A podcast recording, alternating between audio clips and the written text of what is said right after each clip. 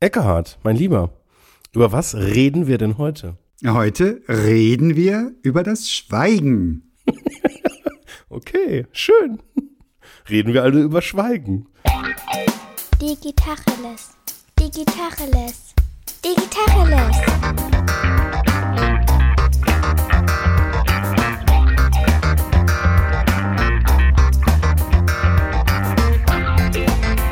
Mein Name ist Jens Wehrmann. Und ich heiße Eckehard Schmieder. Wer kommt denn auf so ein Thema, über Schweigen zu reden? Naja, ein Vielredner wahrscheinlich. So Leute vom Typ wie du und wie ich. Ja. Leute, die sich so wahnsinnig gern reden hören, die sich so wahnsinnig gern zuhören. Aber das ist gar nicht wahr eigentlich. Eigentlich höre ich mir selber gar nicht so wahnsinnig gerne zu, sondern das Reden schafft immer eine Beziehung und ich weiß nicht, wie es dir geht. Gehörst du auch zu den Leuten, die nervös werden, wenn über drei, vier, fünf, sechs Sekunden Schweigen herrscht? Wenn du mit jemandem zusammensitzt, den du vielleicht gar nicht so gut kennst? Hältst du das aus? Äh, in der Regel nicht, nee. Nein, also es gibt, es gibt, es gibt so Situationen, da ist das, da ist das, äh, äh, ähm, da ist das ein Stilelement, eben auch mal das Schweigen auszuhalten und das, das tut wirklich körperlich weh bei mir tatsächlich. Ja. Wann ist denn das? Wann, wann willst du Schweigen aushalten? Äh, äh, äh so in, zum, als Beispiel mal so in einer Vertragsverhandlung zum Beispiel. Ja, der alte Taktiker. Da ist das, da ist das manchmal unglaublich effektiv. Also wer redet, verliert. Also das ist. Ja, ich bin da in viel trivialeren Zusammenhängen unterwegs. Zum Beispiel in einem Kommunikationsworkshop. Und du stellst eine offene Frage ans Publikum. Und in deinem Kopf ist eh klar, was gefragt werden müsste. Ähm, oder du bist schon längst da, was jetzt das nächste Modul wäre, das du anreißt. Aber du weißt, du musst Luft lassen. Das ist ganz oft falsch gemacht. Leute machen einen Vortrag und sagen so, okay, haben Sie jetzt noch Fragen? Gut, dann gehen wir jetzt und so weiter. Also das heißt, du hast eine halbe Sekunde zu reagieren. Die Leute brauchen fünf Sekunden. Habe ich gelernt von einem sehr erfahrenen Trainer. Mhm. Und weißt du, was ich mache, Jens, um diese fünf Sekunden auszuhalten? Ich schaff's fast nicht, aber ich schaff's mit einem kleinen Trick. Oh.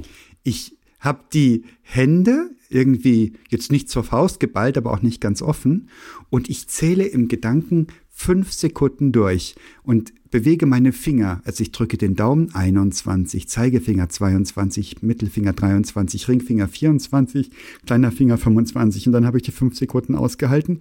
Und immer, immer in der fünften Sekunde kommt jemand, wie was meinen Sie eigentlich genau mit und so weiter. Also das heißt, dieses Abwarten hilft ganz krass. Also das ist eine ganz konkrete Situation, da weiß ich, du musst einfach mal den Rand halten an der Stelle. Auch wenn du noch so beflügelt bist, noch so begeistert, auch wenn die Gruppe noch so wissbegierig ist oder was auch immer, Rand halten. Wichtigste Kiste hier. Und mir schwant, es gibt noch so viele Millionen mehr Stellen, an denen ich den Rand halten müsste. Und es nicht tue, weil ich es nicht aushalte. Warum halten wir das nicht aus? Das ist doch lächerlich. Ja, komisch, ne? Also ich habe äh, häufig im, äh, im, wenn ich im Ausland unterwegs war, hatte ich den Eindruck, dass ich das, äh, ähm, dass ich mich sicherer gefühlt habe, wenn ich selber rede, weil dann weiß ich halt, dann, dann kann ich besser steuern. Ähm, und wenn ich nur zuhöre, dann habe ich halt irgendwie, je nachdem in welcher Sprache, das ist halt oft das Problem, dass ich dann irgendwann mich schwerer tue zu folgen. Und da finde ich es tatsächlich einfacher, halt im Sendemodus zu sein, weil damit kriege ich Steuerungsgewalt. Und ich tippe mal, dass dieser Effekt äh, muttersprachlich genau eins zu eins halt so geht. Ich kann besser steuern, wo es hingeht, oder ich bilde mir vielleicht ein, besser steuern zu können, wo es hingeht, wenn ich halt einfach rede, rede, rede. Naja, wenn du mit Muttersprachlern sprichst, könnte es ja auch sein, dass wenn sie dich nicht reden hören, dass sie im Eifer des Wortgefechts vergessen, auf welchem Sprachlevel du bist. Und sie könnten dann in eine zu schnelle Sprache verfallen und dann kannst du den Anschluss verlieren. Das ist sicher ein valides Argument. Und dieses Reden, Sendemodus verhindert ja, dass du Dinge mitbekommst. Ich stelle mir gerade diese Auslandsszene vor. Da bin ich ja gerade unterwegs, weil ich Dinge empfangen möchte, weil ich sehen möchte, weil ich verstehen möchte. Und gerade da senden wir dann, das ist aber dann schon auf der harten Seite, weil da verpassen wir ja eine ganze Menge. Weil wir Sicherheit brauchen. Ja. Ja, das ist in vielen Dingen ist das so. Da, da sollten wir eigentlich eher in einem Zuhörmodus sein. Also jetzt nehmen wir als Beispiel ein Feedbackgespräch oder nein, noch krasser ein Coaching. Da geht es ja eigentlich gar nicht darum, da, also da geht es eigentlich darum, möglichst überhaupt nicht zu reden. Mhm. Da geht es darum, halt schön W-Fragen zu stellen und, zu, und jemand anders zum Reden zu bringen. Und da ist quasi das genaue Gegenteil halt irgendwie richtig. Ah, aber die, die W-Fragen haben Magie. Also die richtigen W-Fragen sind die halbe Miete, ne? Also das heißt, da richtig zurückzuspiegeln über Fragen. Ohne zu werten, das ist nochmal so ein Unterpunkt von Reden. Ja, also blubbern und so schnelle Wertungen abgeben versus man kann ja auch schlaue Dinge mit Sprache machen. Sehr, sehr schlaue Dinge. Man kann, wir können ganz viel transportieren über Sprache. Emotionen, Stimmungen. So ein Podcast ist ja wohl ein super Beispiel dafür, wie du Gefühlslagen in Worte packst. Wieso hältst du Hörer über so viele Folgen bei der Stange? Die gewöhnen sich an deine Stimme, die, das kriegt so wie bei so einer Serie, bei so einer Filmserie, so ein gewisses Maß an Normalität.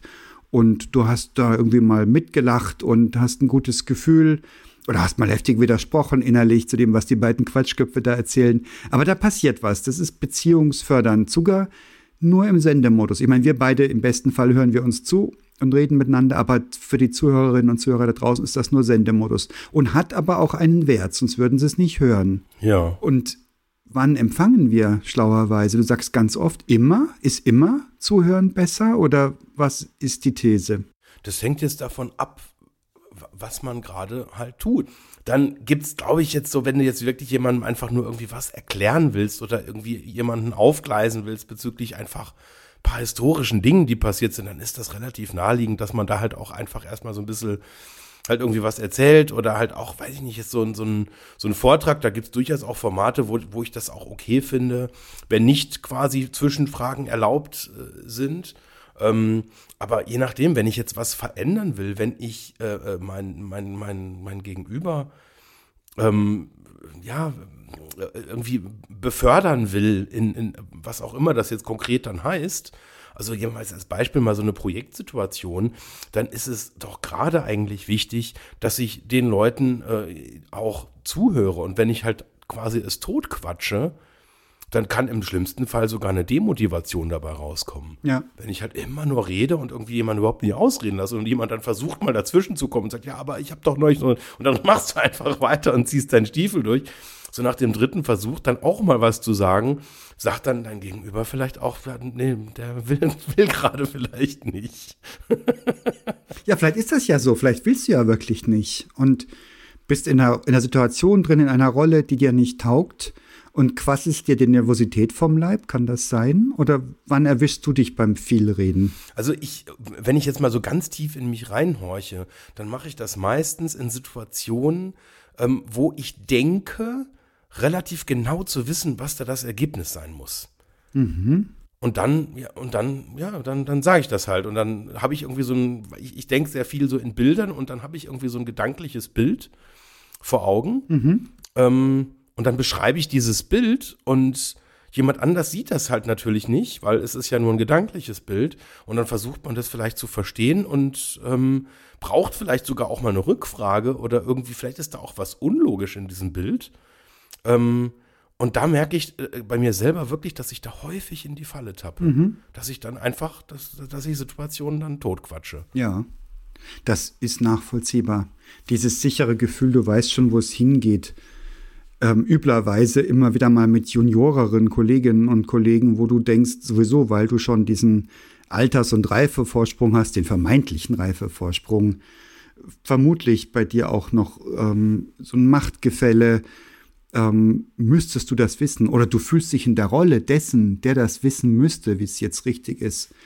Und das Krasse ist, es ist ja ein Paradoxon. Wir wissen ja, dass das Zuhören so viel wertvoller ist und Leute kommen lassen. Selbst wenn du es wüsstest, was richtig ist, es einfach zu sagen, ist ja oft nicht das Mittel, Menschen dafür zu gewinnen, sondern in der Regel willst du ja Menschen auf die Dinge kommen lassen und selber offen sein für die Möglichkeit, dass das, was du für die Lösung hältst, gar nicht die Lösung ist, dass du vielleicht das Problem noch gar nicht richtig verstanden hast, weil nicht gut genug zugehört vorher. Ja, wo, wobei, wenn du jetzt sagst, äh, ähm, das hat jetzt schon auch wieder sowas, ich weiß schon, wo es hingeht, aber ähm, ich äh, sage oder formuliere es dann so, dass die Leute dann quasi selber auf das kommen, was ich eigentlich sagen wollte. Da ist ja auch schon wieder so eine Ebene drin. Perfide. Nee, darum geht's, darum, darum, geht's ja eigentlich eben gerade nicht. Es geht ja darum, dass du auf Augenhöhe mit jemandem redest und dass man sich vielleicht auch mal so gedanklich von dem Konstrukt äh, verabschiedet, dass nur weil ich jetzt älter bin und einfach Dinge schon ganz oft gemacht habe, dass ich das deswegen besser weiß. Ja, im Gegenteil. Ist es heute nicht so, vielmehr so, dass diese Erfahrungswerte immer weniger zählen und immer mehr zählt, wie schnell passt du dich an neue Situationen an? Und das sind uns doch die jungen Kolleginnen und Kollegen aber in nichts auch nur ansatzweise unterlegen. Ganz im Gegenteil, wenn überhaupt. Ne? So ist es. So, und also was, was mir jetzt ein paar Mal schon so, ja, so über den Weg gelaufen ist, wo ich am Anfang erst auch mal so ein bisschen gestutzt habe. Es gibt in Schweiz äh, so, so eine Firma, äh, Ziem heißt die, äh, die, die machen so dieses Gen Z-Thema, äh, also wirklich junge Leute, ähm, die Konzerne dabei beraten zu verstehen, wie junge Leute ticken. Okay. Also ich glaube, die haben sich so primär so, ähm, so TikTok-Consulting und sowas halt auf die, auf die äh, Fahne geschrieben. Und da habe ich im ersten Moment halt auch so gedacht, okay, ähm, wirklich auch zwei ganz junge Gründer, äh, also ein junges Pärchen. Mhm. Und als ich mich da mal so ein bisschen damit auseinandergesetzt habe, ist mir erst so bewusst geworden, wie hoch der Wert eigentlich davon ist und was da eigentlich dann doch für eine Firma, die da halt seit 20, 30 Jahren halt irgendwie so in ihrem eigenen Saft kocht, die denken, ja, wir haben doch alles verstanden, wir haben für alles irgendwie halt so, so Totschlagargumente, ja, das haben wir schon immer so gemacht oder das hat sich in den letzten Jahren bewährt. Und ja, auf einmal ändern sich Dinge und auf einmal sieht die Welt nicht mehr so aus, wie sie halt gestern aussah. Und ich meine, wir leben halt einfach gerade in Zeiten, also jetzt gerade die letzten zwei Jahre war, was so das äh, äh, Maß an Änderung anbetrifft, also was so jetzt so meine Erinnerungsvermögen anbetrifft, die waren gesellschaftlich ziemlich maximal, vielleicht individuell nicht so maximal. Da gab es vielleicht dann so Phasen, wenn man so aus der Schule rauskommt und irgendwie in unterschiedliche Phasen dann kommt, die auch irgendwie echt so für einen selber halt so sehr äh, life-changing waren. Aber wenn ich jetzt mal so überlege, was in den letzten zwei Jahren sich alles verändert hat, wie viele Dogmen gefallen sind, wie viele Vorgehensweisen sich um 180 Grad gedreht haben, ähm, wie viele jetzt anfangen, sich halt irgendwie schon wieder in eine ganz andere Richtung einzunorden. Und also, wenn, wenn du da noch davon ausgehst, du hast verstanden, wie Dinge funktionieren und Historienwissen ist echt viel wert. Heieiei, also würde ich sagen, ist eine gefährliche Kiste. Ja, ja. Also, kann sein, dass es stimmt, kann aber auch sein, dass genau das Gegenteil halt richtig ist. So, und wenn du dann jemandem über den Mund fährst und sagst, ja, nee, ich erkläre dir das jetzt mal von meiner großen Weisheit oder von meinem Elfenbeinturm aus, ja, ist geil, kannst du schon machen, aber ist halt möglicherweise halt auch echt blöd. Wird dann halt scheiße. jetzt haben wir aber noch davon noch nicht zugehört, nur weil wir schweigen. Also im besten Fall schweigen wir mal, ne? weil wir sagen, ähm, könnte jemand was Schlaues haben, was Schlaueres. Es könnte jemand ein Problem besser durchdrungen haben, als ich das gerade tue. Aber da hören wir noch nicht zu von. Oder wie hängt denn Schweigen und Zuhören miteinander zusammen, wenn überhaupt? Also Schweigen ist eine notwendige, aber keine hinreichende Bedingung, würde ich jetzt mal sagen. Schön gesagt. Ja. ja, Schweigen lässt erstmal Raum für andere, gell? Dann hat man nicht sofort alles gefüllt. Und Zuhören ist aber noch, ein, noch einen obendrauf. Man könnte ja rein theoretisch vor sich hinschweigen und ähm, so ein Typ Loriot-Ehe-Szene, die Frau reden lassen und du sitzt da und liest die Zeitung. Ich möchte mal sitzen. Gott, habe ich alte Klischees im Kopf. Als nächstes kommt Papa Moll.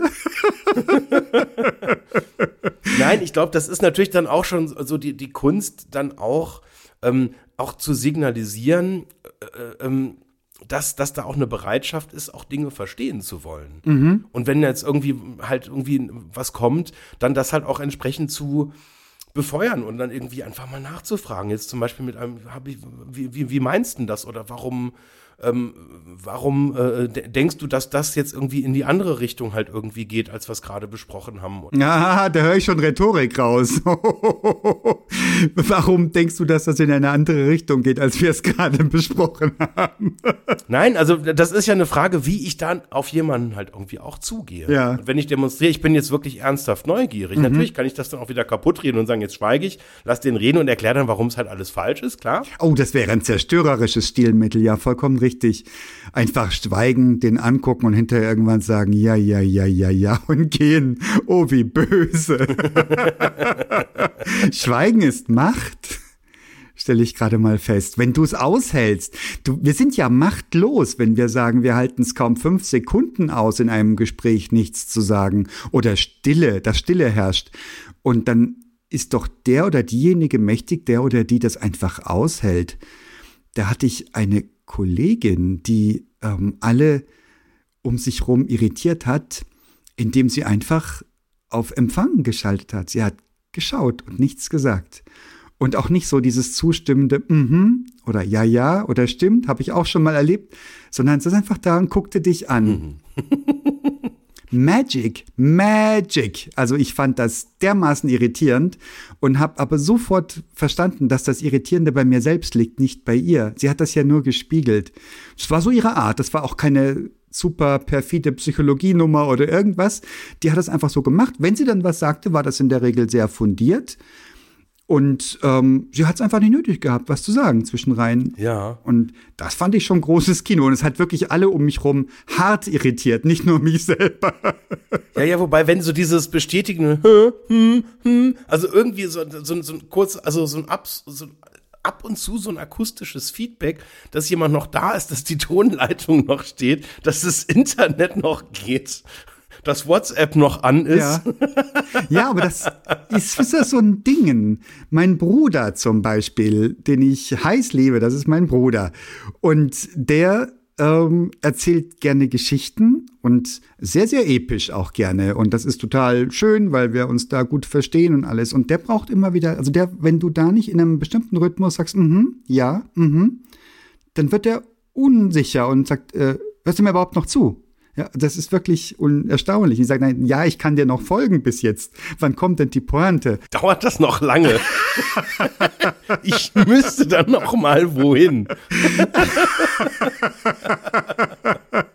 ja, und das ist also, das ist das andere Extrem von diesen, von diesen Zustimmungslauten. Aber warum brauchen wir die denn? Warum sind wir denn so verzweifelt? Warum können wir nicht einfach uns fokussieren und hinsetzen? Ich habe auch einen Freund, das ist auch ganz interessant, der ähm, ganz normal kommuniziert mit, mit allen auch. Wenn er das Gefühl hat, jetzt könnte sowas kommen wie, da ist sein Gegenüber besonders betroffen oder an oder irgendwie angegriffen oder möchte ihn angreifen ähm, oder das Gespräch geht in eine Richtung, die ihm jetzt nicht wirklich komfortabel ist, dann wird er ganz still und guckt und sagt nichts mehr. Also das, also das kommt mir da fast vor wie wie so ein Schutzverhalten. Mein Schutzverhalten ist, ich blubbere los. Also ich erzähle dir die Geschichte vom Pferd und, und, und. Merke das beim Reden selber. Und jetzt wird, je älter ich werde, desto besser kann ich das steuern, aber eben auch nicht immer, längst nicht immer. Und ich werde das auch mit in die Kiste nehmen eines Tages, dieses Verhalten. Und alle diese Extreme finde ich total interessant. Und ich merke aber auch, wie das auf mich wirkt. Grundsätzlich fasziniert und irritiert mich, dass wenn mein Gegenüber so ausgeprägt schweigt. Ja. Ich genieße es aber auch. Also das im Sinne von, ich lerne davon in meiner hoffentlich. ja. Also was mir auch schon häufig äh, aufgefallen ist, ähm, dass es auch so, so einen generellen Unterschied vom Typus her gibt. Wenn du jetzt bei so einer physikalischen Veranstaltung halt bist, da gibt es auch eher die Leute, die am Anfang erstmal beobachten und erstmal quasi auch nicht auf andere zugehen, sondern erstmal so so ein bisschen so im Abseits stehen, auch so bewusst so, dass sie jetzt nicht so taktisch klug stehen, dass man sie gut ansprechen kann. Mhm, mh. Und die dann erstmal so den Raum so scannen, so gucken, wer kommt da, was passiert da, wo gehen die Leute irgendwie hin, wie, wie, wie funktioniert so die Logik. Mhm. Ähm, und dann gibt's die, die einfach, die das komplett ignorieren, einfach irgendwo bam, drauf los und dann einfach sofort jemand irgendwie zutexten. ich fühle mich ertappt. Ist eine andere Form, mit, mit äh, den Raum zu erobern, ne? Also nicht dieses Vorsichtige. Es gibt ja auch mal die Leute, die so Ah, ich habe sie gehasst früher, als ich selbst noch ein junger Scheißer war, ähm, die mit irgendeinem Glas Fusel und einer Kippe in der Hand im Türrahmen standen. Damals hatte man noch im Türrahmen eine Kippe in der Hand auf irgendeiner Party. und die Botschaft schien mir immer, ich weiß gar nicht, ob ihr gut genug für mich seid. Ich behalte mir vor, gleich wieder zu gehen, sobald das Glas leer ist. Die sind aber den ganzen Abend da im Türrahmen gestanden und es war halt eine andere Form von Unsicherheit das war mir bloß nicht plausibel in meinen zarten, knackigen Jugendjahren. Ähm, heute würde ich da anders drauf gucken. Aber was ich auch gelernt habe, dieses wirklich fast schon zwanghafte reingehen und sofort alle bespaßen und alle zusammenführen. Ich bin meistens dann so der Erzählmittelpunkt und alle lachen und tun. Ähm, da habe ich irgendwann auch so einen Lichtblick gehabt, dass das eben auch so aus meiner Kindheit kommt. So ein, so ein fast zwanghaftes, du musst hier den Kasper machen, damit es gut wird, damit alles gut ist. Und das habe ich irgendwann mal ähm, verstanden. Das war ganz klasse in einem Zweitages-Workshop zu mit dem Eltern-Ich, Kind-Ich, Erwachsenen-Ich. Was, wie heißt denn das nochmal? Ach Gott, das habe ich auch vor Ewigkeit. Das ist aber schon wirklich. Oh, ist das böse. Ich hab's. Ganz, das ist aber ganz tief äh, in der Kiste noch irgendwo unten ja. drin. Und das war so klasse, ähm, weil ich da was verstanden hatte. Und seitdem bin ich nicht mehr so so krass, dass ich jede Party sofort bespaßen muss. Transaktionsanalyse heißt das. Jetzt habe ich es wieder. Oh ja, ja, ja, ja, ich erinnere mich. Transaktionsanalyse, großes Kino, großes Kino. War ich in Hannover in einem zweitägigen Kurs mit einer ziemlich tollen Gruppe, die sich alle nicht kannten. Und da geht es ans Eingemachte, ne? Also Eltern, Kinder und Erwachsenen-Ich und wie wir so Sprechverhalten haben, welche Signale an der Sprache zeigen, in welchem Ich ich mich gerade befinde. Und ähm, total spannend. Kriegst du sowas raus, wie zum Beispiel, da habe ich eine ganz junge Kollegin, die mit 16 schon angefangen hat, eine Lehre zu machen in meinem Bereich. Und ich war ganz automatisch immer mit einem fürsorglichen Eltern-Ich unterwegs, so vom Typ her. Sag mal, geht's dir nicht gut? Ach, geht schon. Du, wenn es dir nicht gut geht, du kannst doch einfach nach Hause gehen. Ja, ich weiß. Du musst ehrlich sagen, ja. Und und was passiert? Also sie macht das Kinder-Ich und ich mache das Eltern-Ich und wir äh, muggeln uns da ein in so einer, in so einer, Un, äh, in einer Beziehung nicht auf Augenhöhe. Ja? Also sie muss in Gottes Namen, wenn sie eine Lehre macht, alt genug sein oder mindestens dahin reifen, dass sie sagt, ich gehe jetzt nach Hause, weil es mir nicht gut geht. Oder aber da bleiben und keinen Flunsch ziehen. Ja, und den Job machen. Ja. Und äh, ich habe sie halt darin bestärkt, den Job zu machen, aber einen Flunsch zu ziehen und sich diese Fürsorge abzuholen. Und irgendwas in mir fühlt sich da auch wohl und sicher mit der, mit diesem, da ist ja auch meine Autorität dann auch automatisch gesichert. Also ganz, ganz spannend ja. und funktioniert krass über Sprache, funktioniert nicht über Schweigen. Ja, ja, klar, gut, da kannst du ja mit, mit ganz wenigen äh, ähm, ja, Mitteln sehr deutliche äh, ähm, ja, Anker halt auch setzen und eine sehr klare Symbolsprache. Ne? Also ich meine, auch dieses Thema, wie, wie führe ich eine Diskussion auf Augenhöhe, das kannst du mit ein paar ganz wenigen Dingen kannst du das äh, ähm, ja auch zerschlagen. Ja. Ne? Also wenn du jetzt halt irgendwie halt anfängst in so eine, ähm, ja, ich, ich gebe dir halt einen Hinweis, wie du es halt richtig machst, damit verlierst du halt sofort die Augenhöhe. Ne? Damit erhebst du dich und sagst, ja gut, ach, das Problem, das hatte ich auch schon ganz oft. Ich erkläre dir mal ganz kurz, wie die Lösung ist. So, und damit bist du halt, ja, derjenige, der das halt besser weiß, ganz offensichtlich. Ja. Ähm, oder dieses Bewerten. Also das ist auch irgendwie so, das ist mir neulich mal auch äh, äh sehr ja, schmerzlich ist jetzt das falsche Wort, aber auch so entlarvend bewusst geworden, dass wir ganz häufig so aus so einem Impuls heraus Dinge ständig bewerten müssen. Dann erzählt jemand was und dann sagst du eben, boah, das ist ja toll oder das ist ja schlimm. Und ähm, ohne, also einfach so quasi statt äh, quasi so eine, äh, einfach eine, so eine instinktive Bewertung. Und dann war ich neulich in so einer Runde unterwegs und da ist mir das dann aufgefallen. Da haben Leute nicht gesagt, boah, das ist toll oder das ist ja schlimm, sondern die haben gesagt, danke fürs Teilen. Mhm. Danke für deine Geschichte. Mhm. Und das sind so, so klitzekleinigkeiten, die du ändern kannst. Und auf einmal ähm, ja, hörst du zu und ja, bedankst dich bei jemandem für irgendwie einen Impuls oder für eine Geschichte. Ohne zu sagen, ich find's gut, ich find's schlecht, ich würde es auch so machen. Ähm, oder da hast du dir aber irgendwie was rausgelassen oder oh, das war aber mutig. Nee, warum denn eigentlich? Warum machen wir das denn immer? Ja, das ist erstaunlich. Ich habe dieses, diesen Impuls letztens gehabt bei LinkedIn. da kriegst du dann so In-Mails von Leuten, die dir irgendwas verticken wollen. Und die sind zwischen mittelgut und unterirdisch gemacht, diese Botschaften. Du kriegst so allerweltsbotschaften. Und da schickt mir jemand eine In-Mail, da habe ich sowieso schon ein Graus vor, eine In-Mail. Also das heißt, jemand befasst sich nicht mit mir, ähm, ist nicht irgendwie in meinem Netzwerk, schiebt mir eine Nachricht ein, die ich noch nicht mal weglöschen kann aus meinem Nachrichtenstream. Das mag ich gar nicht. Und da steht dann drin, äh, Vertriebsoptimierung für Ihr Unternehmen. Und nebendran äh, das Gesicht von einem Menschen, der wahrscheinlich in meinem Alter oder krasserweise vielleicht sogar noch fünf Jahre jünger ist. In meiner Wahrnehmung sieht der 15 bis 20 Jahre älter aus, was nicht stimmt. Das ist keine objektive Wahrnehmung. Einfach so von, also so jemand, der so bräsig mit äh, zütterem Haar, guckt der da ins Bild und nebendran steht Vertriebsoptimierung und bla bla. Und da bin ich bereit, diesen Menschen zu hassen, wegen drei, vier Wörtern und seinem Profilbild. Ist das nicht völlig absurd? Da hat mich ein Kollege drauf hingewiesen. Da haben wir gesprochen über LinkedIn und was da so alles geht und was nicht geht und so weiter. Und ich habe ihm das gezeigt, schon mal auf sowas antworte ich nicht. Ähm, mit dem Typ würde ich nie Vertrieb machen. Und der sagte dann auch, also guckte mich nur lächelnd an und sagte, ja, so Thema Offenheit. und ich sag, scheiße, ja, sofort bewertet. Ja, wobei das ist noch mal was anderes, finde ich. Wenn, wenn jetzt also, also wenn, wenn mir jemand Spam schickt, ähm, dann, dann ist das für mich ein anderer Modus und diese, diese, also bei LinkedIn, das ist tatsächlich ein, ein wirklich, ja, ein, ein, ein leidlicher Nebeneffekt. Ich mag LinkedIn wirklich gerne, aber dieses ständig von Leuten dann angequatscht werden. Ja, ja.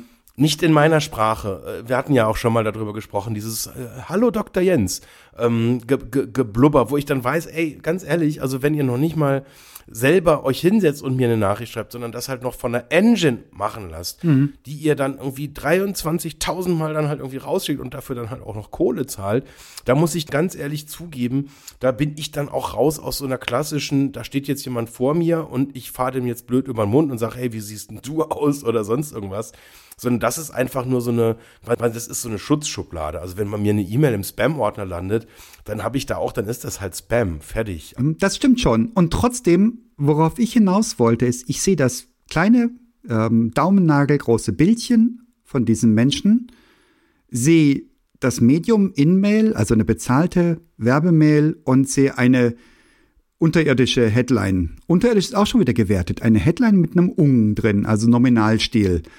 Und, und ich bin bereit, diesen Menschen zu hassen. Ja, hassen ist übertrieben, aber ich werte diesen Menschen krass ab. Ja, nur von dieser Minimalinformation und diesen Impuls. Ja klar, das ist ein Spammer, aber ähm, er kann ja auch sein, dass er verzweifelt ist und seine Unternehmen rettet. Keine, keine Ahnung, was für eine Geschichte dahinter ist. Ich will es nicht wissen, ehrlich gesagt.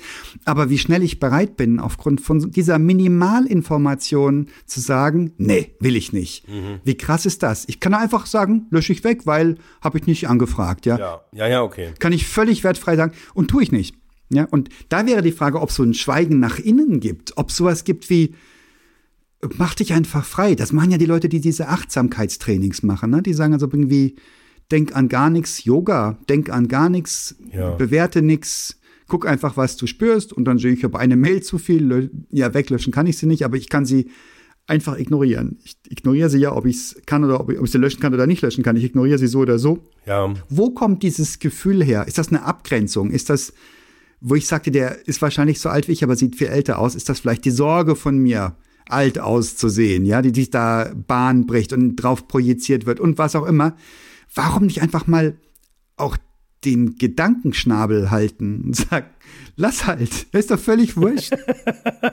ist auf eine E-Mail-Antwort, auf eine LinkedIn-In-Mail nicht antworten, ist das auch schon Schweigen? Geht das schon als Schweigen durch? Nee, ja, ich weiß es nicht. Ich krieg in letzter Zeit diese harten, harten Erinnerungen von Leuten, die mich ungefragt anmailen, die sagen, ich habe dich jetzt schon zweimal angeschrieben. Mittlerweile müsste auch selbst ein vielbeschäftigter Mann einmal Zeit gefunden haben, einen Blick drauf zu haben. So in diesem Ton, ja, also wirklich ja, unverschämt, ja, ja. Ich habe doch gesagt, dass mein Chef genau in dieser Woche in Deutschland ist. Ähm, das muss ja wohl drin sein, jetzt mal kurz drüber zu sprechen oder was auch Also wirklich unglaublich, unglaublich. Ähm, also ich glaube, ja, nicht antworten wird ähm, gilt nicht. Das gilt nicht in, auf LinkedIn. Also mindestens bei manchen Vertrieblerkreisen. Ich habe da tatsächlich auch so ein paar Kandidatinnen und Kandidaten, die da, da, da türmt sich das dann irgendwann und ja gut, das, das ist halt so ein, ja, links rein und irgendwie ja rechts raus würde heißen, dass es irgendwie einmal in der Mitte durchgegangen ist, aber das geht einmal irgendwie außen um den Kopf drumrum und es ist quasi meditativ, wird zur Kenntnis genommen, da ist, da sind Nachrichten, die ich nicht haben will und ja, aufgrund des Kontextes kann man ja viele Dinge halt ausschließen, aber in einem persönlichen Gespräch ist das schon nochmal mal da gibt's ja, da gibt's das ja auch. Ich meine, das ist ja auch so, dass du manchmal mit Leuten halt irgendwie was zu tun hast und dann, ja, dann labern die dich voll. Und das gibt's ja auch mal. Ja, ein spannendes Phänomen, Jens, fällt mir jetzt gerade auf. Wir beide haben ja beim Podcasten lernen müssen, nochmal ganz anders aufeinander zu reagieren. Weil im Gespräch vor Ort, da können wir uns immer so latent ins Wort fallen und es funktioniert. Hier mit einer minimalen Latenz, wenn wir uns über Zoom angucken und äh, miteinander sprechen, da müssen wir darauf achten, wirst du jetzt noch weiterreden oder nicht. Und oft, oft genug scheitert das auch im Eifer des Gefechts. Aber tatsächlich haben wir uns, wenn ich das richtig beobachte, über das letzte Dreivierteljahr so eine, so eine andere Disziplin angeeignet, sodass wir wirklich warten, kriege ich jetzt noch ein Signal, redet er jetzt noch weiter oder ist jetzt Zapfen? Und tatsächlich lassen wir nach dem gesprochenen Wort länger Luft, als ich gemütlich fände, wenn wir zusammen im selben Raum säßen. Ich sehe dich nicken und lächeln. Ja. ich wollte dich da mal ausreden lassen. Ne? Nicken gilt nicht als Schweigen. Ja, ich, ich hatte gerade so ein, also ich musste deswegen auch ein bisschen lachen gerade, weil ich hatte so einen Gedanken, weil bei dem, bei dem äh, äh, Kanzlerin-Triell, ähm, da, da, da lief ja so eine Uhr im Hintergrund mit. Ja. Ähm, und mein, mein, also mein, mein ursprünglicher Titel für die Folge hier hieß ja eigentlich Talk Too Much.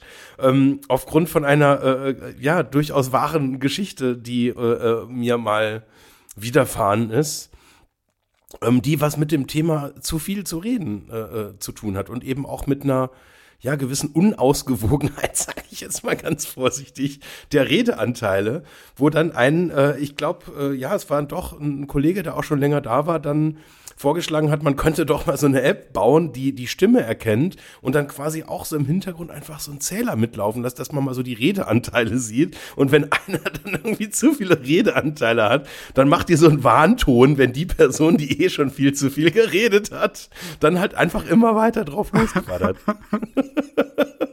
Die Talk Too Much App. Oh, ich weiß nicht, ob ich das wollen würde, ob mir das nicht so offenbarend wäre, aber wahrscheinlich wäre es extrem lehrreich, ne? dass man wirklich auf den Punkt zu kriegen. Und wahrscheinlich ist das wie in jeder guten Beziehung.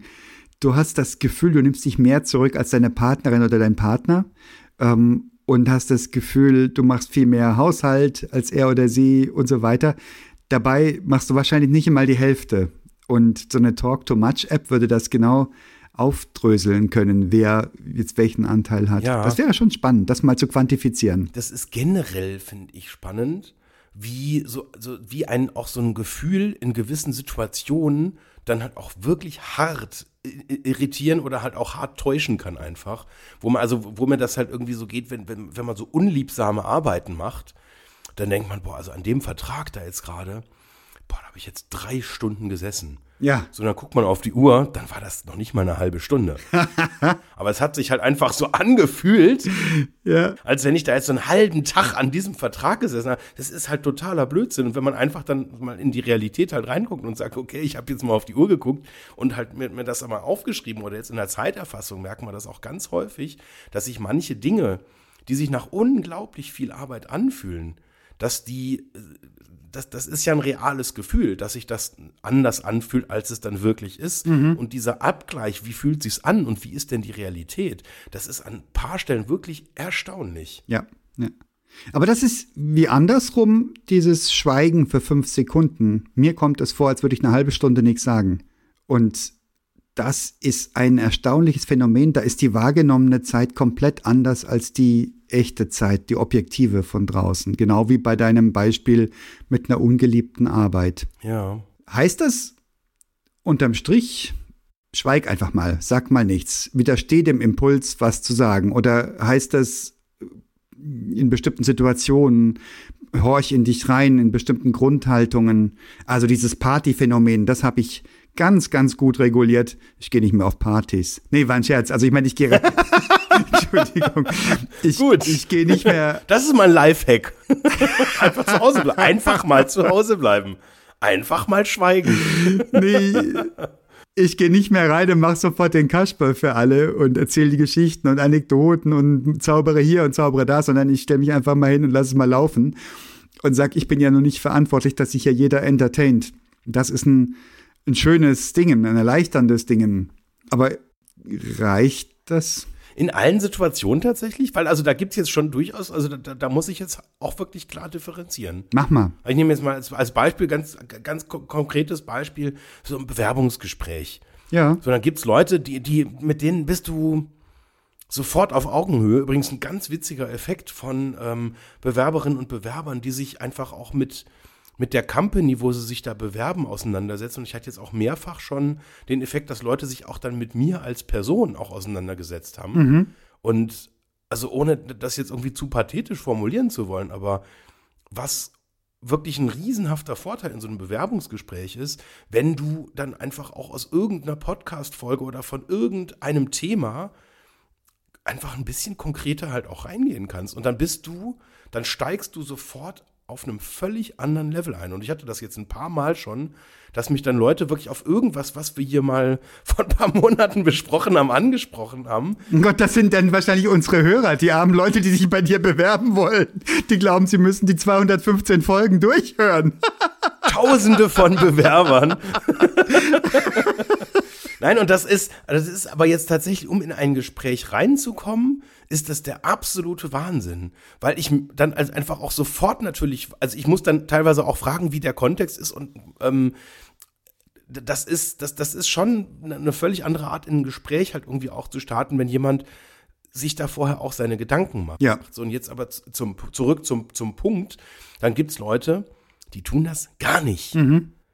Die, die kommen in das Gespräch und da hast du so einen Eindruck, also ich habe, ich, manchmal versuche ich dann auch einfach rauszufinden, haben, waren die auf der Webseite drauf? Haben die sich überhaupt, wie sind die eigentlich auf uns drauf aufmerksam geworden? Und wenn du dann halt irgendwie so merkst, nee, da ist so gar nichts da, ähm, dann merke ich dann teilweise auch so, dass ich, dass das schon fast wie so eine Strafe ist, dann auch mal eine Zeit lang nichts mehr zu sagen. Weil wenn dann jemand auch so keine eigene Neugier hat, auch überhaupt nicht vorbereitet ist, das ist, das zerschlägt dann, das, das, das ist im Prinzip das entwerteten Gespräch. Und dann setzt du dich hin und sagst nix. Boah, ist das bitter. Stell dir vor, du bist ein 20-jähriger Kerl und willst da anfangen in so einer Firma und der große, große Boss sitzt vor dir und der Schlauberger und, und sagt nichts mehr. Oh, wie bitter. Und jetzt gibt es zwei Konstellationen. Das eine ist tatsächlich, da ist jemand schüchtern. Das ist eine völlig andere Situation. Und dann mache ich auch den Entertainer. Und dann baue ich auch die Brücke und dann erzähle ich ein bisschen was. Einfach, ähm, und dann sehe ich quasi auch, also ich meine, ich, ich nehme mir ja immer das Recht, quasi das erste von äh, drei vergleichsweise kurzen Gesprächen halt irgendwie auch dann äh, zu führen. Und da sehe ich dann im Zweifel auch meine Rolle da drin, so ein bisschen das Eis zu brechen. Ja. Weil wenn dann sozusagen der Chef ähm, bisschen witzig was erzählt und so ein bisschen was über die Hintergründe und das dann irgendwie sich alles gar nicht so schlimm anfühlt, dann sind die Leute in der Regel schon ganz gut auch aufgelockert für die zwei im Prinzip dann äh, nachfolgenden und auch eigentlich aus meiner Perspektive viel wichtigeren Gesprächen. Und ähm, da geht's eher auch dann so, so ein bisschen darum, dann den Konfrontier, äh, den, den Konferencier auch zu geben. Ähm, aber wenn ich dann, also da, da, da, da kann man mich leider dann halt schon auch auf dem falschen Fuß erwischen. Weil wenn ich jetzt den Eindruck habe, da hat jetzt jemand einfach irgendwie 300 Bewerbungen rausgeschickt und wir waren halt einfach so doof, äh, ähm, das dann geil zu finden ähm, und da hat sich jemand gar nicht mit auseinandergesetzt, das, das mag ich tatsächlich nicht so gerne. Also kann man machen, wenn man jetzt irgendwie einfach plain Bewerbungen rausjagt, ganz viele, aber spätestens, wenn ich dann ein Gespräch habe, ein persönliches, dann gebietet es irgendwie der Anstand und der Respekt, ähm, sich dann auch darauf vorzubereiten, finde ich. Ansonsten, je nachdem. Und wenn das dann wirklich zu, zu plump gespielt wird, da habe ich dann auch keine Lust mehr, muss ich zugeben, ja. Ja. Und da ist, also auch da, ne, also du hast gerade gesagt, das, das kann brutal sein. Also Schweigen, das kann, das kann sehr, sehr krass sein, tatsächlich. Ja. Macht ausüben. Ja. Krass. Ja, ich, also ich habe tatsächlich das Gefühl, dass wenn du schweigen kannst, du hast gesagt vorhin im Ausland bei dem Beispiel, wenn du sprichst, kannst du führen, dann kannst du das Gespräch lenken und leiten. Ja. Aber wenn du schweigen kannst, das ist noch ein Level drüber, oder?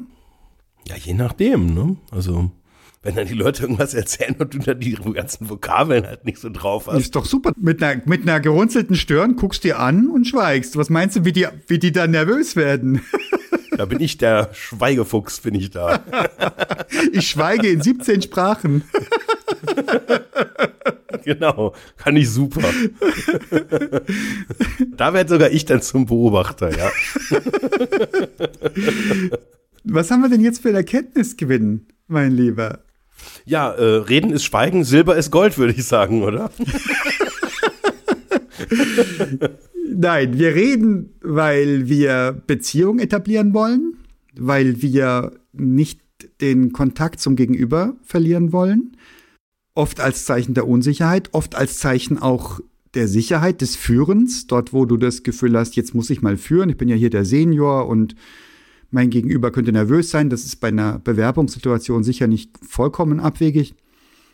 Und wir schweigen, wenn wir innerlich ruhiger sind, oder? These? Und wenn wir unruhig sind, quasseln wir, im Gegensatz zu anderen Leuten, die anders gepolt sind, die sich zurückziehen, wenn es eng wird. Ja, also ich glaube, es gibt da verschiedene Ebenen. Das eine ist wirklich so eine Typsache. Mhm.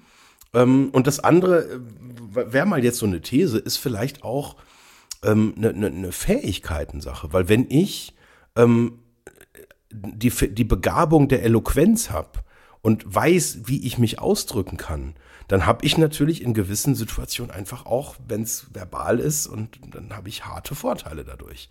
Und wenn, und da, da würde würd ich gar nicht sagen, hat, hat unbedingt sehr, sehr viel oder muss nicht unbedingt viel mit Erfahrung oder mit Seniorität zu tun haben. Ich kenne auch durchaus junge Leute, die können fantastisch argumentieren, mit denen macht das richtig Spaß, sich zu unterhalten, obwohl die an vielen Stellen jetzt vielleicht noch gar nicht so wie, mega viel Erfahrung haben und trotzdem halt mit, mit der Gabe der Eloquenz halt gesegnet sind. Noch so ein Ding. Und das darf man, glaube ich, nicht verwechseln, weil das kann tatsächlich auch völlig isoliert existieren und dann hat jemand vielleicht gar nicht so viel zu sagen, aber kann halt echt gut reden. Noch ein Spezialphänomen, Schlagfertigkeit. Schlagfertigkeit bringt die Lache auf deine Seite. Wenn du schlagfertig bist, ist es total schwer, nicht einen draufzugeben, weil du hast ihn, du weißt, du kannst punkten, du weißt, du, das Publikum liebt dich, wer auch immer das gerade ist in der Situation und du giltst als pfiffig, gewitzt und wie bewertest du Menschen, die dir schlagfertig entgegentreten? Ist das positiv oder negativ oder einfach nur eine Eigenschaft? Ich liebe es tatsächlich. Ja, ich auch. Ich fürchte ja. Jetzt einfach mal so aus, aus dem Bauch raus. Ich, ich habe da total Spaß dran. Ja, ich auch. Ich auch, ich auch. Und es ist sogar so, dass ich mich da wieder zusammenreißen muss, dass ich Leute, die auf so ein, ein Wort Geplänkel nicht eingehen können, also nicht verstehen oder nicht irgendwie sprachwitzig, da, dass ich da nicht wieder denke, oh no, ja, sondern das ist ja der Normalfall. Man darf Sprachwitz auch nicht mit Wortwitz verwechseln. Oh. Also ich glaube, dieses Wortwitz-Ding, das ist halt irgendwie auch so ein Ding, das ist aus den 80er Jahren noch übergeblieben. Und das haben halt so ein paar Leute. Ich habe das auch mit ganz vielen Leuten, kann ich das. Ja. Das ist so witzig. Und ich merke das dann auch immer, da, da, es gibt dann so auch so Ankerpunkte, die dann auch häufig was so mit dem zeitgenössischen äh, geschehen, sei das jetzt irgendwelche Songs oder teilweise auch Filme, wo dann einzelne Wörter so in der komischen Sprachart, wie sie dann vor 20 oder 30 Jahren halt dann irgendwie halt unterwegs waren und, und das, das schafft auch so eine Verbindung. Auch das ist ein ganz krasser Effekt. Also ich hatte das neulich wieder, habe ich glaube ich schon mal erzählt, ähm, hatte ich erst zweimal in einem Gespräch so eine Situation, ähm, wo wir mit mehreren Leuten beieinander waren. Mhm. Und dann kommt dann irgendwann so, so, so ein gute Laune-Punkt und dann äh, ähm, kommt dann irgendwie so ein, so, so ein Helge Schneider-Zitat. Also ich ermittle ausschließlich mit dem Gehirn. Oder irgendwie sowas. Und dann gibt's halt Leute im Raum, die sind sofort dabei, dann bist du auf dem Niveau. Ja. Ähm, und dann, dann gibt's so, dann, dann also ich habe, wie gesagt, ich habe es zweimal jetzt in dieser Helge Schneider-Situation dann erlebt, wo dann jemand am Tisch saß, der einfach nur völlig hilflos und auch hilfesuchend geguckt hat, warum jetzt halt, warum jetzt alle irgendwie so quasi so das, das geistige Niveau halt irgendwie so den, dem eines vierjährigen Kindes halt irgendwie halt angepasst haben und das nicht zuordnen können, weil sie es einfach nicht kennen. Ja. Ne, und das ist, das ist so ein, so ein Ding und das, das, das, das merkst du, äh, oder, das, oder ich merke das jetzt halt auch, das, ja, das, das ist so ein, so, so, so ein Zeitding ne, und auch das ist wieder, das ist so ein Zugehörigkeitsthema und ähm, auch das ist natürlich, wenn du eine Gesprächsführung hast und dann irgendwie so ein paar Sprachreferenzen hast, die die Leute einfach, weil sie zu jung sind, nicht mehr kennen oder nicht mehr drauf haben. Auch das ist echt ein bitterer Effekt eigentlich. Ja, und das hat mich total berührt. Ich war ja zwei Jahre in Paris und zwei Jahre in London. Und also mein Französisch weiß ich nicht. Mein Englisch war richtig, richtig, richtig cool zu der Zeit. Ähm, da war ich sehr ähm, aufnahmefähig und reproduktionsfähig und ich war richtig cool. Also bei Amis bin ich als Brite durchgegangen. Und trotzdem habe ich einen Inselkoller bekommen nach spätestens zwei Jahren und ich kann nicht ernsthaft erklären, warum, warum ich dann nicht mehr in London leben wollte. Und ich habe es irgendwas mit Sprache hat das zu tun gehabt und es ist genau das, was du beschrieben hast. Jetzt, ich habe es über die Jahre mir selbst wieder rekapituliert. Dieses, diesen gemeinsamen Wortwitz, diese gemeinsam gesehene Kinderserie oder was auch immer da die Grundlage ist. Ja, ja, genau. Die hat gefehlt. Ja, da kannst du die Sprache noch so gut beherrschen. Mhm, exakt, ja. Du hast diesen Common Ground nicht, dieses gemeinsame Erleben und das liebe ich und das zum Beispiel mit meiner Frau. Das ist ein Ding, wir haben uns über Sprache kennengelernt und lieben gelernt. Wir sind jetzt bald 20 Jahre verheiratet und ähm, glücklich verheiratet und haben Kinder und Tiere und Haus und was nicht alles. Und wir reden ganz oft, also mehrfach am Tag, bringen wir zeitgleich die gleiche Pointe. Gucken, rollen dann beide mit den Augen und einer von uns beiden sagt dann, warum reden wir überhaupt noch? Weil wir uns so einjustiert haben mit genau sowohl Wort als auch Sprachwitz. Und das ist auch eine Intimität, die nicht bezahlbar ist. Also du kriegst, du kriegst das nicht sonst. Ja, das ist eine ganz, eine ganz starke Verbundenheit über Sprache. Mhm. Wahrscheinlich überbewerte ich das, keine Ahnung, weil ich, weil mir Sprache oft den Kopf rettet. Boah, weiß ich nicht. Nee, ich meine jetzt ganz ehrlich, dass das ist was total krasses. Also so, so, so, so eine, das, das quasi so eine gemeinsame Geschichte zu haben, äh, Sachen sich erzählen zu können, wo du mit wenigen Silben quasi auch weißt, wo jemand steht oder dich irgendwie so, ja, wieder so äh, äh bei so einer Diskussion halt irgendwie das, das, das hat eine Magie. Ja. Und ich, also ich habe das auch mit ein paar Leuten, wo, wo dann, also hoffe ich, geht das tatsächlich so über so Filmzitate oder so, so, so ein Kontext aus so einem, weiß ich nicht, einfach aus so einer Zeit, die man gemeinsam erlebt hat, die dann prägend ist. Und dann kannst du mit wenigen Worten so eine Referenz herstellen. Und dann bist du plötzlich in dieser Zeit. Und das ist ja was unfassbar Cooles halt eigentlich. Ne? Aber ich merke das dann auch immer, also wo ich zum Beispiel das halt immer merke, so wenn wir mit der Family zusammen sind und ich, ich habe das mit meinem Bruder sehr, sehr ausgeprägt. und dann gibt's dann halt immer Leute, die da so daneben stehen, also jetzt in dem Fall zum Beispiel meine Eltern, die halt überhaupt nicht wissen, was da abgeht. Und die da denken, okay, jetzt, jetzt haben sie wieder ihre fünf Minuten. Die Buben lass sie spielen. Ich hatte Rauchverbot erteilt.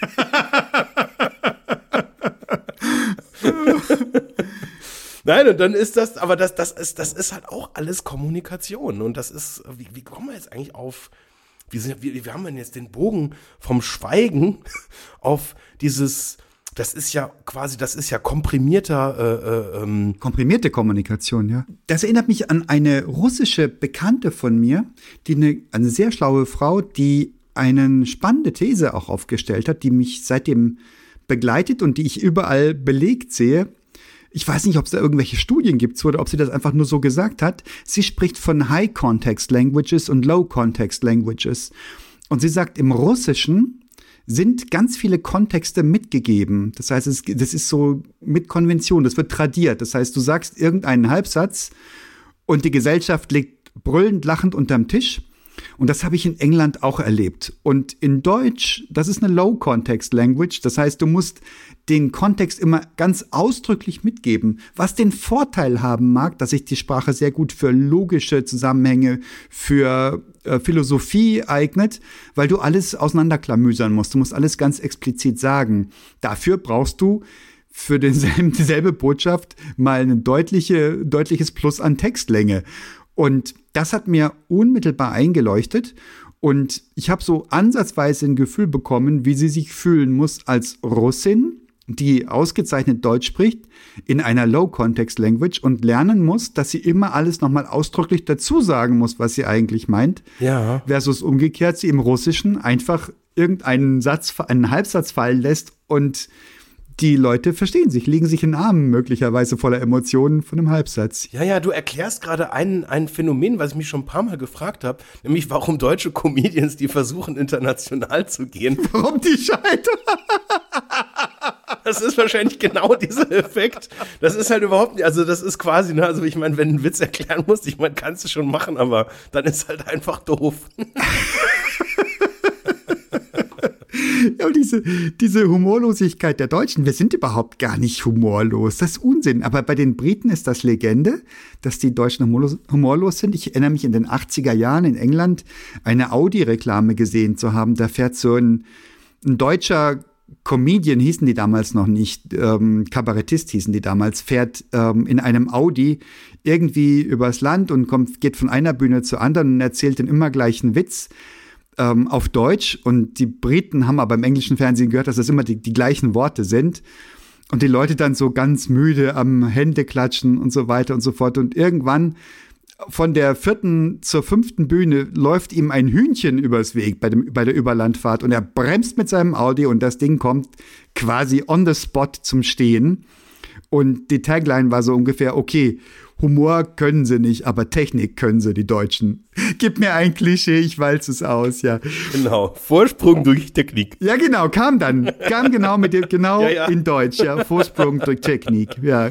Ja, das hat sogar U2 äh, äh, in der Zoo Europa Platte. Nee. Doch, doch, doch, das ist auf der Zoo Europa von U2, ist das das erste, was Bono tatsächlich singt. Zoo Europa, Vorsprung durch Technik.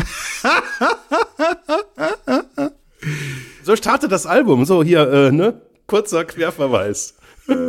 Oh Mann. Da gibt's doch auch dieses andere, Don't Bring Me Down. Kennst du das? Ja, Wer, wer singt das? Das ist auch ein 70er-Jahre-Zeug. Irgendwie, Don't Bring Me Down. Da, da, da. das ist Beatles, oder? Nee, aber. Und da singen die irgendwann Rush. Rush singen die rein. Und kein Mensch, oder kein Mensch wusste, was das ist. Und da gibt's die, den Mythos, dass die in Bayern waren im Oktober, am Oktoberfest und haben immer Grüß Gott gehört. Und dieses Rush ist irgendwie so ein, so ein, ähm, ein übrig, Übrigbleibsel, wo sie so Grüß Gott eigentlich sagen wollen würden. Weiß man, ob's stimmt? Weiß man nicht. Wer ist denn das? Don't bring me down. Das muss man doch googeln können. Himmel, Herrgott. Ich schau mal nach. Na also, Electric Light Orchestra. Ah! Ja, da siehst du mal, das war noch was. Art Rock und das Zeug. Mein Gott, sind wir alt geworden. Wobei, da rede ich jetzt mal lieber von mir als von uns. Anyway, ähm, Erkenntnisgewinn, Sprache, Mittel auch des Ausgrenzens, wenn du und dein Bruder ihr euch amüsiert ne, und eure Eltern überhaupt nicht überreißen, worum es geht. Jetzt haben die Jungs wieder ihre, ihre paar Minuten. Das verbrüdert einen doch im wahrsten Sinne des Wortes. Ja, kann ich bestätigen. Ja, oder wenn ich schwärme von meiner Frau und mir, wie wir uns sprachlich ähm, hier auf den Arm nehmen und gut verstehen, das ist erstaunlich. Das ist eine ganz wertvolle Kiste. Und da kommst du mit Schweigen nicht hin. Kannst du mit deinem Bruder schweigen? Ähm, boah, das ist eine gute Frage. Schwierig, nee, nee, schwierig tatsächlich. Ich kann, also Schweigen ist so, jetzt gerade so mit Leuten, mit die man, die ich gut kenne, sch schweige ich in der Regel nicht so viel. Ich schweige generell nicht so gerne, muss ich zugeben. Wir hörten davon. Also ich bin gern alleine, aber also aber aber wenn ich jetzt mit jemandem zusammen bin, ne, ich meine auch wir wir quadern ja auch die ganze Zeit, oder so da ist ja da ist ja ganz selten mal irgendwie ein paar Sekunden Pause. Jetzt haben wir uns Mühe gegeben, mal. Es ging 1,5 Sekunden. Ich habe gemessen. Das waren keine 1,5 Sekunden. Gefühlt. Ich habe mich gerade versucht fünfmal ins Bein zu kneifen, aber ich habe es nicht ausgehalten. Was hast denn du für Beine?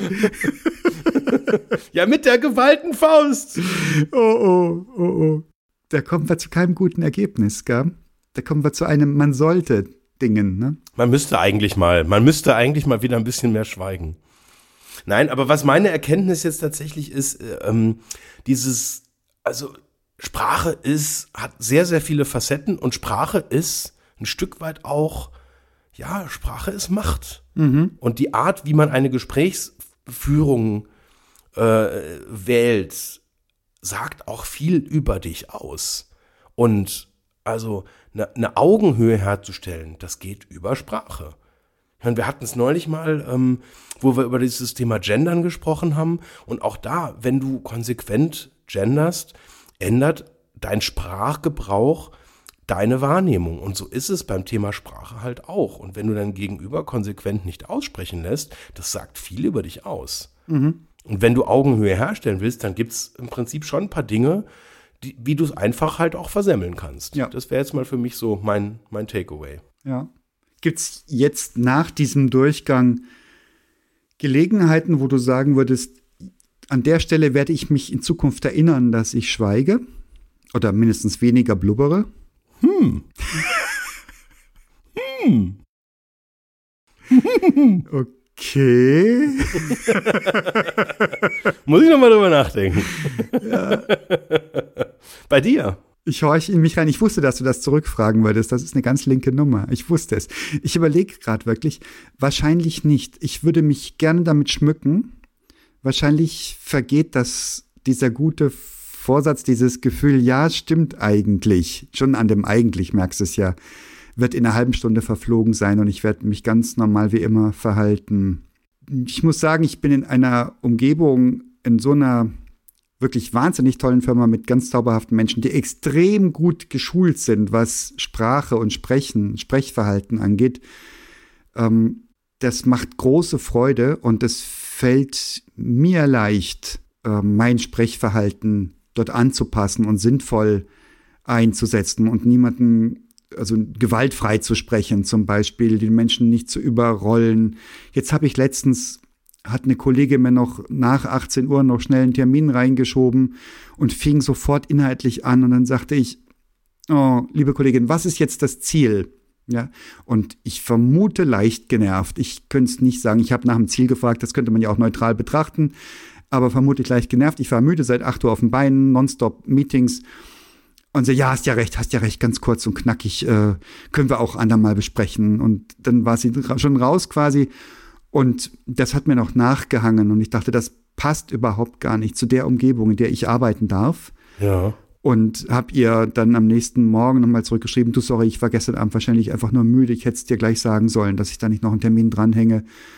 Worauf sie dann zurück, um Gottes Willen gar nicht und hast ja recht, da muss ja. Aber rausgelesen habe ich, ich freue mich, dass du dass du das nochmal korrigierst. Ja. Und ähm, daran habe ich gemerkt, ähm, wie, dass ich bewusst in dieser schönen Umgebung bewusster umgehen kann mit Sprache. Und ich bin mir ganz sicher, dass ich ganz wüst und grob verletzend sein kann mit Sprache. Ja. Dort, wo ich so eine geschützte Umgebung nicht habe, wo Menschen mir grob entgegenkommen oder wo ich potenziell Ängste hätte oder ähm, irgendwelche archaischen Triebe, wo ich denken würde, ich muss mich hier irgendwie durchsetzen.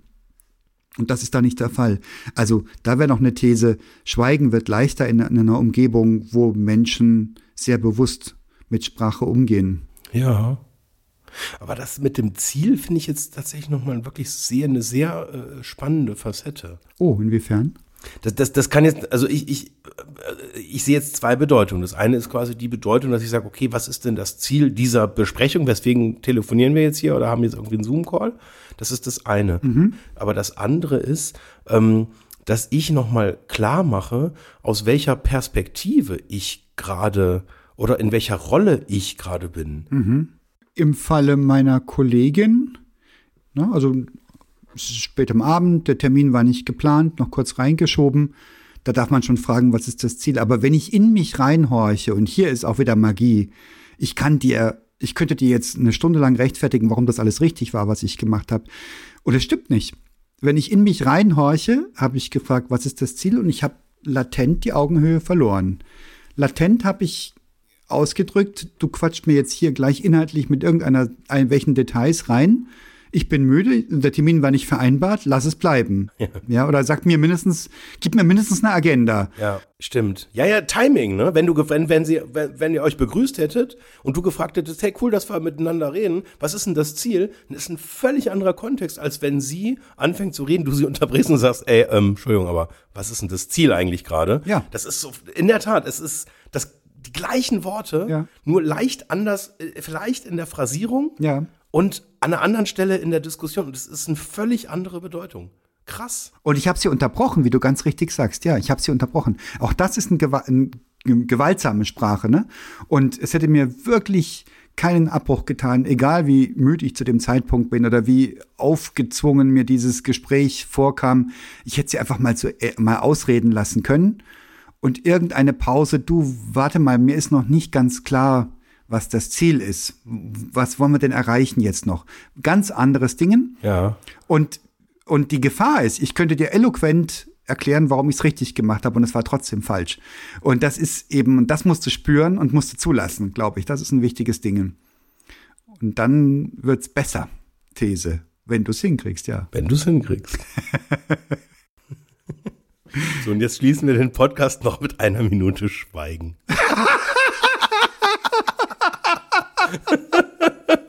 Ich bedanke mich schon mal. Lasset uns schweigen. Mach's gut, Ja. mein Lieber. Danke, Eckart. Für dich.